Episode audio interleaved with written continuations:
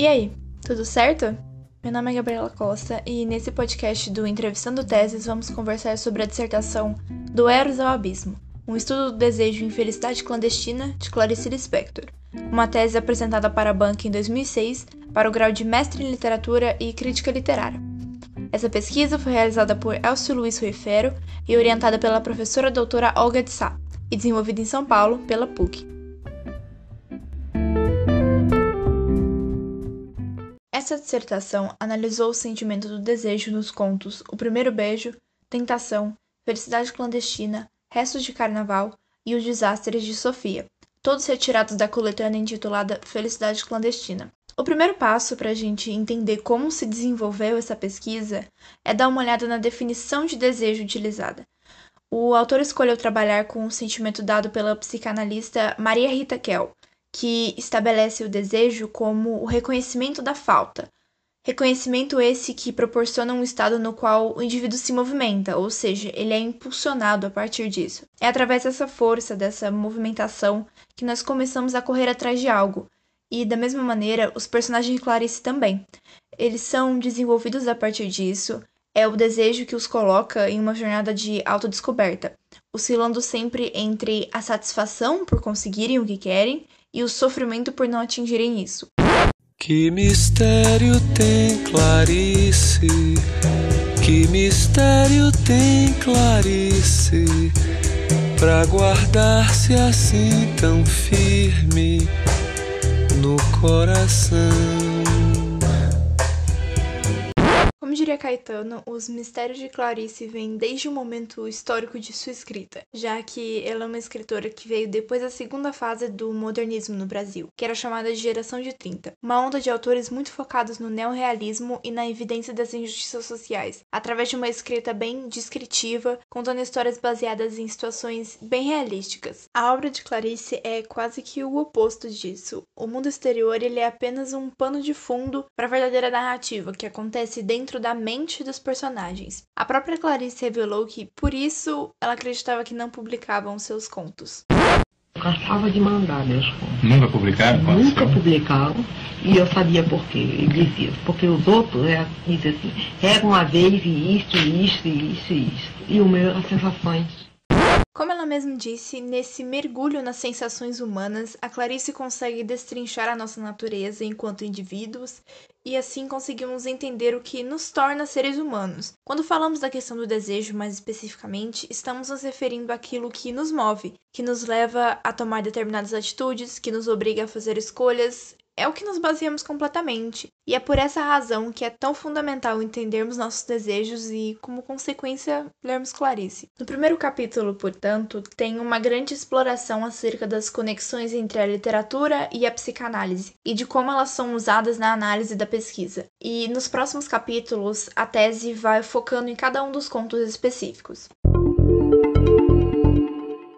Em O Primeiro Beijo, a história se desenvolve a partir de uma conversa entre namorados, na qual a moça pergunta pro rapaz se ele já havia beijado alguma mulher antes dela. Ele então se lembra de uma excursão com a escola em que estava com muita sede e quando ele finalmente encontrou um chafariz e foi beber, ele percebeu que estava beijando uma estátua. Nesse conto, temos o sentido mais frequentemente usado quando falamos de desejo, sendo o único dessas histórias selecionadas a tratar da questão erótica de maneira mais explícita.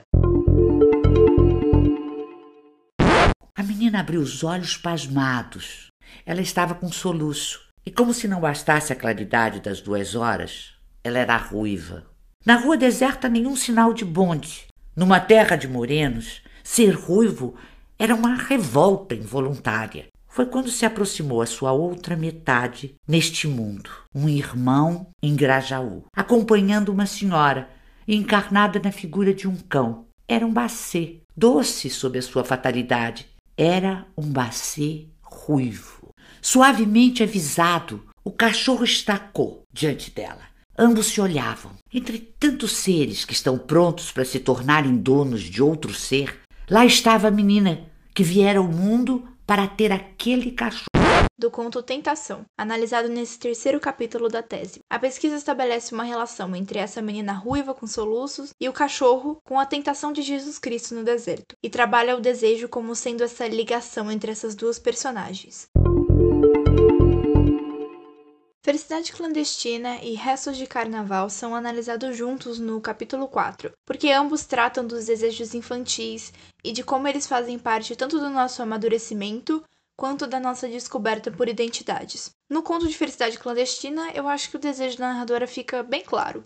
Na minha ânsia de ler, ela era gorda, baixa, sardenta e de cabelos excessivamente crespos, mas possuía o que qualquer criança devoradora de histórias gostaria de ter: um pai dono de livraria. Pouco aproveitava. E nós menos ainda. Até para aniversário, em vez de pelo menos um livrinho barato, ela nos entregava em mãos um cartão postal da loja do pai. Mas que talento tinha para a crueldade! Ela toda era pura vingança, chupando balas com barulho.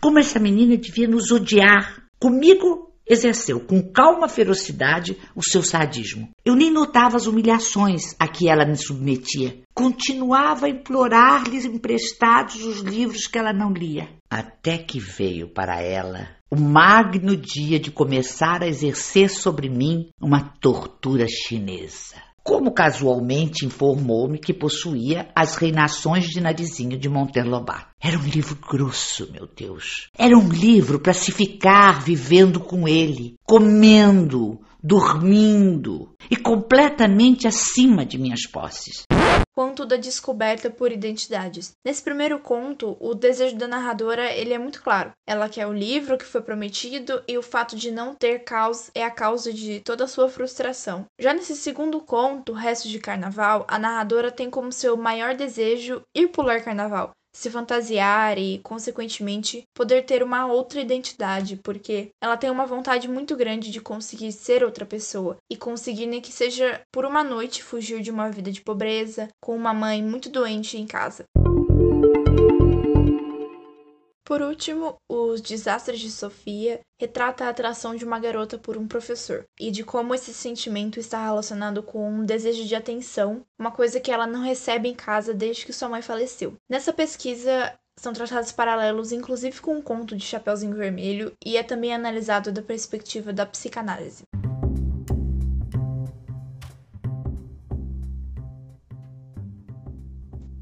É por abordar toda essa construção psicológica nas suas mais diversas formas que a obra de Clarice é tão importante e essa pesquisa do Elcio também.